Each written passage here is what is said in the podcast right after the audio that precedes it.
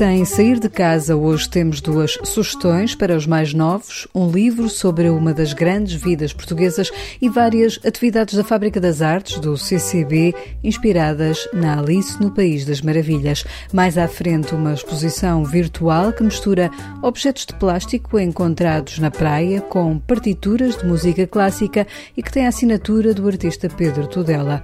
Temos as sugestões de Guilherme de Oliveira Martins e o músico Pedro Vidal, produtor de Jorge Palma, que se estreia a solo com um dueto com Palma.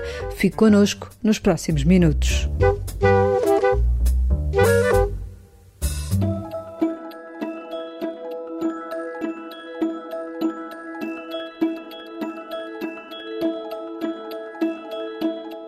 Afinal Carolina Beatriz Ângelo? O seu nome tem feito parte das notícias diárias neste tempo de pandemia porque é o nome do Hospital de Loures. Mas esta mulher tem uma história que é agora contada aos mais novos no livro Um Pequeno Grande Gesto de Coragem, da autoria de Carla Meia de Almeida, com ilustrações de Delfim Ruas. Apesar da história de vida de Carolina Beatriz Ângelo ter sido curta, revelou uma mulher que defendeu os seus direitos, explica a autora do livro. Ela morreu aos 33 anos, não se fez história, era uma republicana, médica, era sufragista e bateu-se por esses ideais. Ora, isto não ficou registado, sobretudo porque, hum, penso eu, e também tive alguma dificuldade em, em pesquisar sobre a vida e a obra de Carolina Beatriz Ângelo, porque lá está, não, não, não há muitos registros Há uma biografia feita numa edição da Câmara Municipal eh, da Guarda, onde ela, onde ela nasceu, mas eh, apesar de ter um, um, hospital com o seu nome, uma escola na Guarda, penso que também uma estátua em Sintra, tornou-se um nome mais familiar eh, aos ouvidos de todos nós por causa da pandemia, não é? Não foi pelas melhores razões, mas eh, ainda bem, ainda bem que assim foi. Talvez tenha chamado a atenção para a importância que esta mulher teve. Editado pela Patológico e pela Imprensa Nacional Casa da Moeda, este livro revela a um público jovem a história de Carolina Beatriz Ângelo, uma mulher que nasceu na Guarda, numa família progressista e que foi estudar medicina para a capital. Ela veio estudar para, para Lisboa, onde tirou o seu curso, fez a sua formação em medicina e, sobretudo, numa área que era um, um bocado tabu na época, na época era a ginecologia, chamadas eh, doenças das senhoras, não é? Eh, e, e foi eh, a única mulher do, do seu curso entre eles aquilo que depois haveria de ser o marido dela, com quem partilhou não só o amor, mas muito, muitas causas políticas, eh, sociais, eh, e foi, deve ter sido eh, o período de vida mais bonito, mais, mais feliz de, de Carolina Beatriz Ângelo. Além de exercer medicina, Carolina Beatriz Ângelo envolveu-se em causas políticas e esse é o foco deste livro que conta o seu pequeno, grande gesto de coragem e o dia em que ela quis votar ela lutou muito pela causa republicana, pelo voto das mulheres, que foi uma grande bandeira das mulheres nessa altura, das sufragistas. Ela teve muita coragem. Eh, ela quis ir votar, propôs-se a votar no dia 28 de maio de 1911, eh, as primeiras eleições depois da, da queda da monarquia. Ehm, mas a lei, a lei da altura foi, foi muito hábil que o que a lei da altura disse eh, é que só podiam votar os cidadãos portugueses maiores de 21 anos que soubessem ler e escrever e fossem chefes de família. Ora bem, todos estes requisitos eh, Carolina Beatriz Ângelo cumpria porque ela era maior de 21 anos, ela sabia ler e escrever, desde já era médica, já se tinha formado, já exercia, foi a primeira mulher a fazer uma cirurgia no Hospital de São José e era chefe de família. Ela ficou viúva um ano ou dois antes de, antes de, antes de morrer. Era ela que assegurava o seu sustento como médica e, e que provia o sustento eh, dela e da, da filha que teve com, com o marido. Eh, e, portanto, ela quis exercer o direito de votar. E Carolina Beatriz Ângelo conseguiu votar, tornando-se na primeira mulher a votar em Portugal. Isto depois do juiz João Batista de Castro ter proferido uma sentença que ficou para a história, revela Carla Meia de Almeida. O que ele disse foi simplesmente: não, não vemos como é que uma pessoa eh, não pode votar sendo portuguesa, porque se a lei diz que podem votar todos os cidadãos portugueses, ora, isso compreende, inclui homens e mulheres direitos. Portanto, uma mulher pode também votar na, no pé de igualdade com, com um homem. E foi o que ela fez eh, nesse dia, 28 de maio de 1911. Carolina Beatriz Ângelo foi acompanhada de um grupo de mulheres, também de suas companheiras, da Liga Republicana das Mulheres Portuguesas, e então eh, dirigiu-se à Assembleia de Voto na, na, na Estefânia e quis votar isso causou uh, um frisson, um sururu, não é? Porque não, não, era, não era esperar que uma mulher chegasse uh, ali a reivindicar o seu direito, uh, o seu pleno direito. Este foi o pequeno grande gesto de coragem de Carolina Beatriz Ângelo que inspira este livro ilustrado e que integra a coleção Grandes Vidas Portuguesas, que aos mais novos pretende mostrar a herança de figuras que devemos lembrar, sublinha Carla Maia de Almeida. Hoje em dia, dizer, ir votar é quase que se pede às pessoas para irem votar, não é? Uh, mas naquela altura, uma, uma, uma, mulher, uma jovem mulher de 32, 33 anos, querer votar uh, foi visto uh, com maus olhos, não é? E, portanto, ela, ela demonstrou, e daí o pequeno, grande gesto de coragem, não só uma grande força de vontade e capacidade de interpretar a lei e de se achar legitimamente com o direito ao voto, mas também uma grande coragem física, não é? Eu acho que isso tam também tem que ser sublinhado. Eh, às vezes eh, parece que estes direitos eh, estão consagrados, e estão, de facto, na Constituição, mas parece que por circunstâncias que não conseguimos dominar, parece que a qualquer momento os podemos perder. E é bom lembrar que estas mulheres lutaram muito por coisas que hoje damos por adquiridas e que é preciso todos os dias lembrar. A coleção Grandes Vidas Portuguesas tem outros livros dedicados a nomes como Fernando Pessoa, Almada Negreiros, Salgueiro Maia, Amália, Sofia de Melbreiner Anderson ou Humberto Delgado.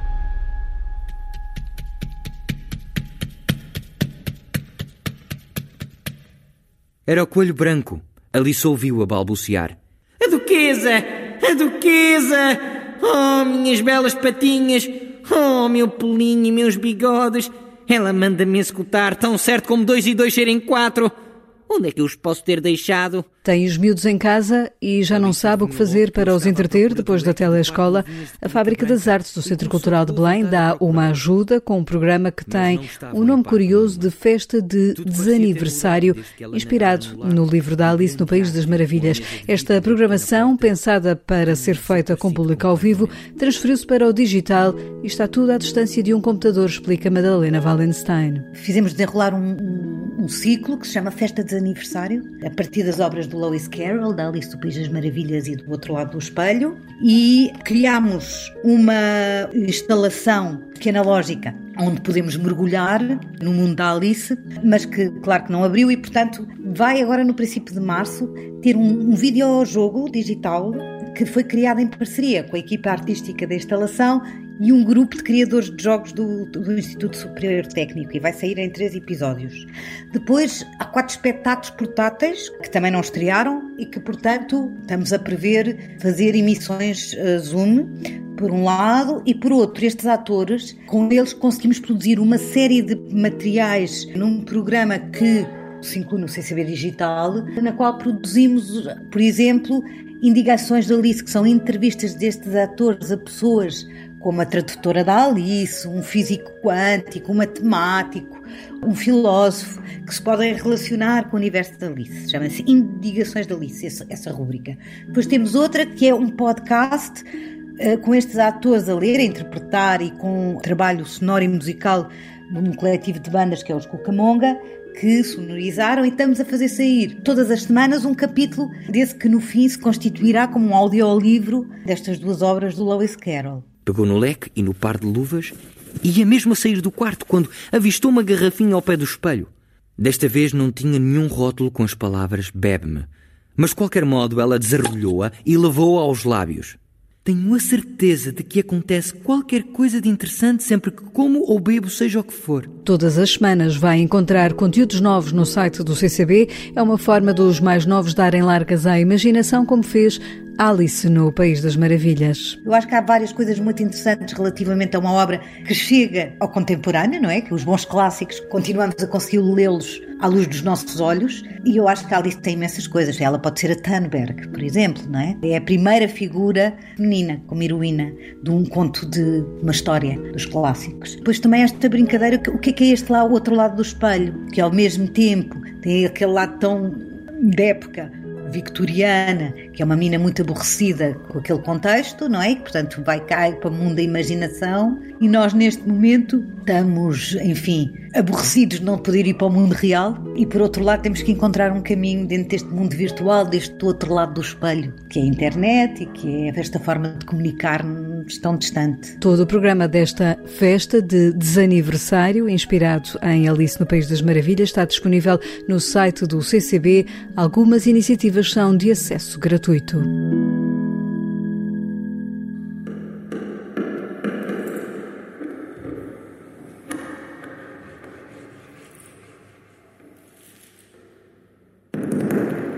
Ver uma exposição sem sair de casa é uma das propostas da Escola das Artes da Universidade Católica do Porto.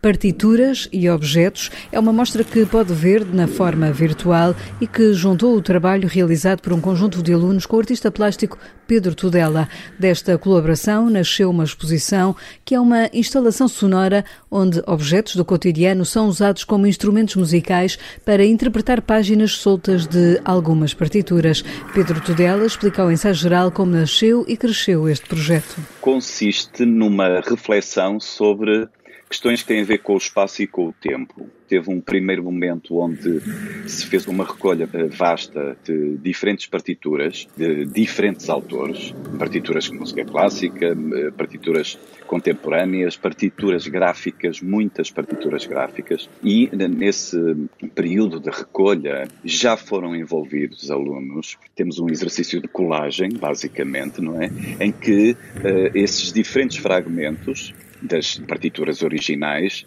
recompõem uma nova aventura.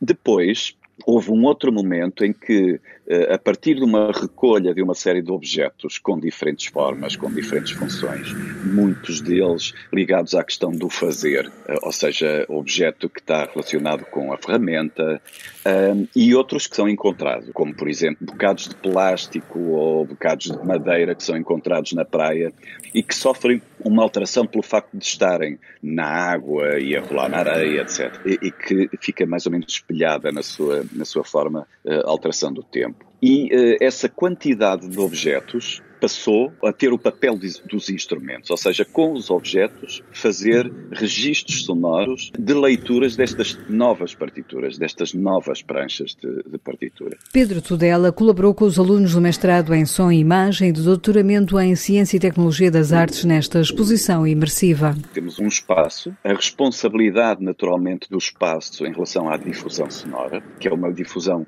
em arena, em círculo, portanto ficamos completamente envolvidos com 16 canais, cada um deles associado a cada um dos objetos que foram utilizados para interpretar as partituras. E depois, ao fundo, temos uma imagem a toda a largura da parede de um pentagrama que é desenhado à mão sobre a parede e que tem um rasgo de luz a toda a largura desse pentagrama, onde estão os objetos eh, que foram utilizados para produzir os sons. Portanto, há sim uma espécie de loop em relação à situação que foi montada e que foi pensada. Poderá fazer uma visita virtual a partituras e objetos e ouvir uma conversa com o artista e o curador João Silvério através do site da Universidade Católica. E enquanto estamos em casa, podemos sim ouvir música à distância, ver um espetáculo, mas também abrir um livro. É isso que faz esta noite Guilherme de Oliveira Martins, o nosso colaborador do Centro Nacional de Cultura, que folheia hoje o livro de Carla Maia de Almeida. Falo-vos de um livro que nos ensina a gostar de livros. Refiro-me a Carolina Beatriz Ângelo, um pequeno, grande gesto de coragem. Hoje o ato de votar parece-nos natural, para todos. O sufrágio universal abrange mesmo todos, homens e mulheres, mas nem sempre foi assim. Na antiga Grécia, a cidadania era exclusiva só para alguns. Também em Portugal, em 1911 até 1974. O pequeno, grande gesto de coragem de Carolina Beatriz Ângelo foi ser a primeira mulher portuguesa a votar. E foi o só. em 1911, julgando com o lapso da lei que só se aplicava aos homens, mas que falava em chefes de família. E Beatriz Ângelo era viúva e chefe de família. Foi também a primeira mulher a realizar uma cirurgia no hospital. O gesto de votar valeria a mudança da lei, para que mesmo só os homens pudessem votar, porque as mulheres seriam influenciáveis. A luta foi longa. Ela já não assistiu à evolução que hoje se tornou natural. Morreu com apenas 32 anos, mas ficou como exemplo. O livro de que vos falo é da autoria de Carla Maia de Almeida e tem ilustrações de Delfim Ruas, sendo editado pela Imprensa Nacional e pela Patológico. Mas nesta coleção Posso lembrar Amália, Um Lugar Misterioso, com texto de Sónia Graça e ilustrações de Paulo Monteiro, ou de Ana de Castro Osório, A Mulher que Votou na Literatura, também de Carla Maia de Almeida e ilustrações de Marta Monteiro. E se falo hoje de mulheres e da literatura, refiro que Maria Teresa Horta venceu o Prémio Literário Correntes de Escritas 2021 com o livro Estranhezas, exaltação da paixão, da beleza, do real concreto e efêmero, eternizado pela deslocação da esfera do tempo para os espaços da escrita. Uma última palavra neste estranho tempo para a música e para o facto de a música poder acordar-nos para a vida. Enquanto não podemos ter concertos ao vivo, a Gulbenkian não esqueceu quem não pode viver sem a música.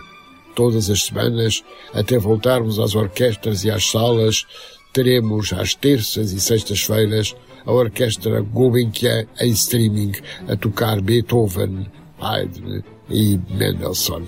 A não perder. Basta aceder ao site da Fundação Carlos Gulbenkian para desfrutar destes concertos clássicos.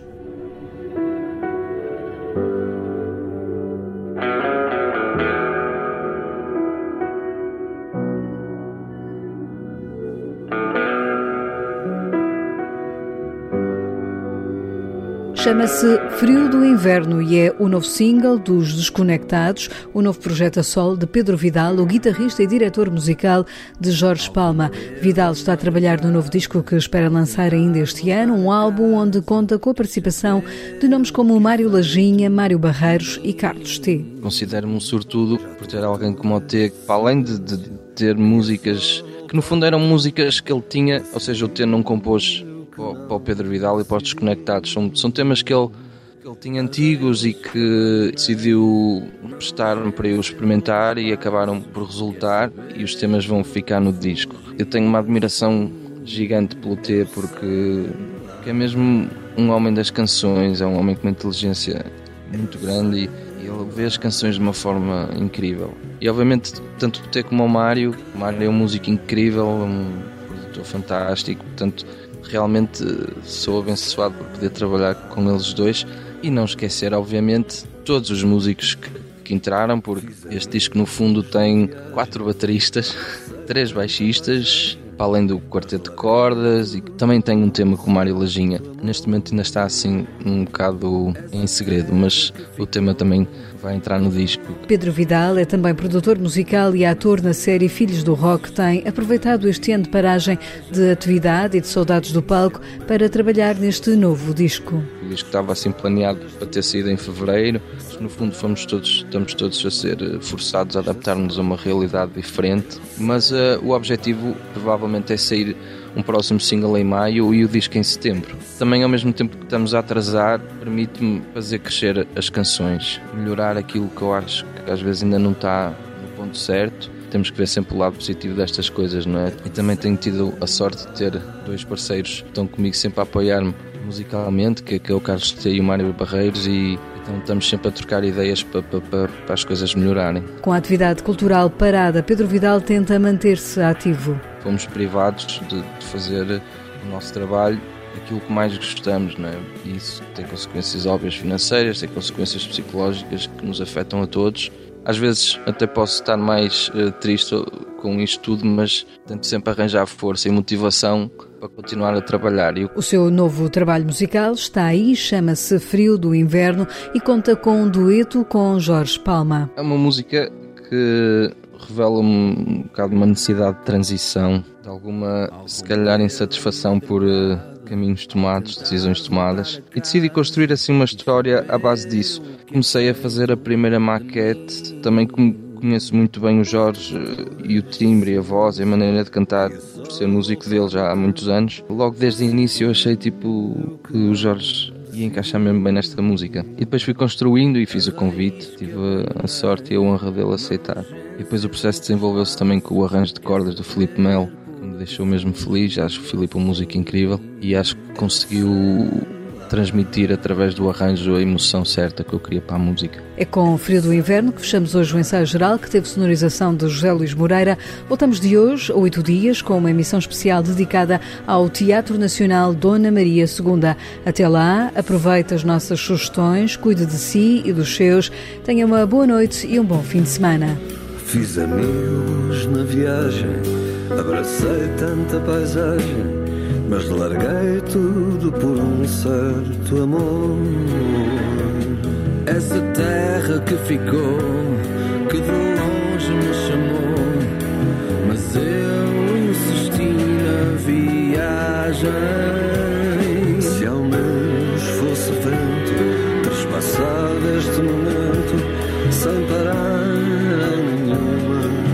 soon.